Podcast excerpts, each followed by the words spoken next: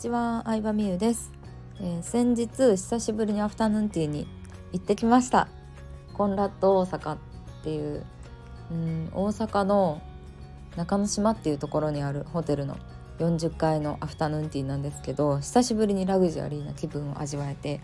めちゃくちゃ楽しかったですね。しかもあのお客さんとあのアカデミーのメンバーさんと行ったんですけどあのまあちょっと記念すべきお祝いも兼ねて行ってきました。で今回はですねタイトルにもあるように2万5,000円のアフタヌーンティーを食べたことがあるっていう話をしようかなと思います。アフタヌーンティーというと大体2人セットで1人当たり4,000円か5,000円ぐらいが相場やと思うんですけど2万5,000円1人当たり2万5,000円のアフタヌーンティーを食べたことあるんですよ。でそれいつどこでなのかっていうとドバイで2年前3年前ぐらいのドバイの、えー、ブルえーとバージュアルアラブっていう7つ星ホテルのラウンジで食べました。7つ星ホテル。なんかドバイって世界一を妙に作りたがってて7つ星ホテルとか実証なんですけど勝手に作ってはるんですけどあのバージュアルアラブっていう最高級ホテルがあってそうそこのねアフタヌーンティーを食べましたね。味はどうだったのかって気になると思うんですけど味は正直日本のアフタヌーンティーの方が普通に美味しいしまあそれは私が日本人やから日本の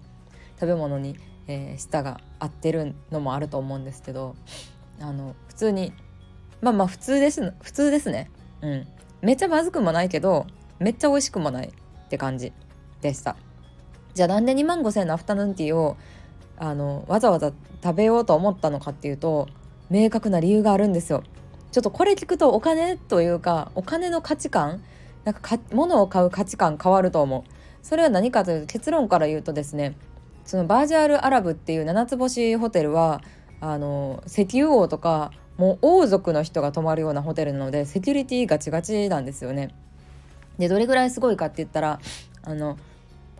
ドバイがあってそこの1本だけ橋があってそのホテルに入る人専用の橋みたいなのがかかってるんですよね。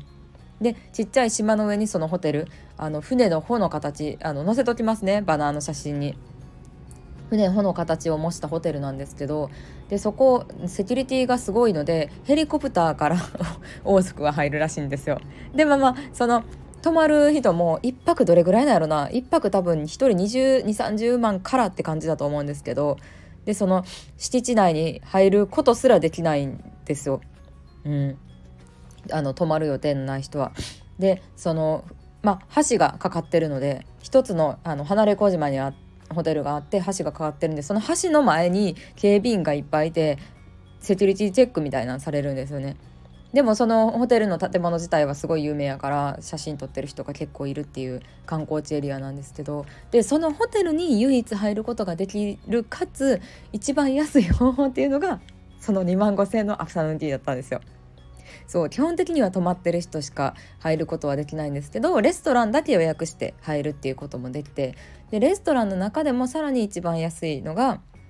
アフタヌーンティーだったんですよね。でそれを聞くとさやっぱりせっかくドバイに行ったからにはこの超有名な建物に入ってみたいっていうのを、まあ、その時6人ぐらいで行ったんですけど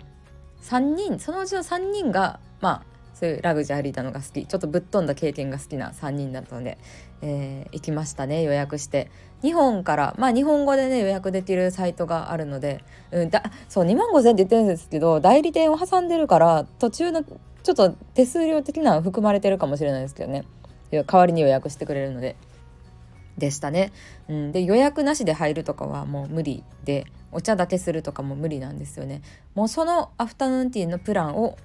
あの頼まないと無理でさらに2万5,000円プラスあの窓際の座席が良かったら7,000円5,000円かな払ったら窓際の座席に確約みたいなプランでしたね。うん、でもやっぱり同じようにあの私たちと同じようにアフタヌーンティー頼んでる人はもう何としてもそこに入りたいっていう人なのでめちゃくちゃインスタグラマーっぽい人がお互い写真撮り合ったりもしてましたしあのまあ結構普通の人っぽい感じではありましたね。はいということで私は本当にぶっ飛んだ経験が大好きなのでまたドバイも行きたいなって思ってるんですよね。いやめちゃくちゃ楽しかった10カ国以上今まで行きましたけど個人的に一番行ってほしい国かなって思います。ということで、えー今日、えっと、そうだなその時のアフタヌーンティーのブログ書いてるかな？ブログ書いてるかちょっと忘れたんですけど書いてたらそのリンクを概要欄に貼っとこうかなと思います。今日もありがとうございました。バイバイ。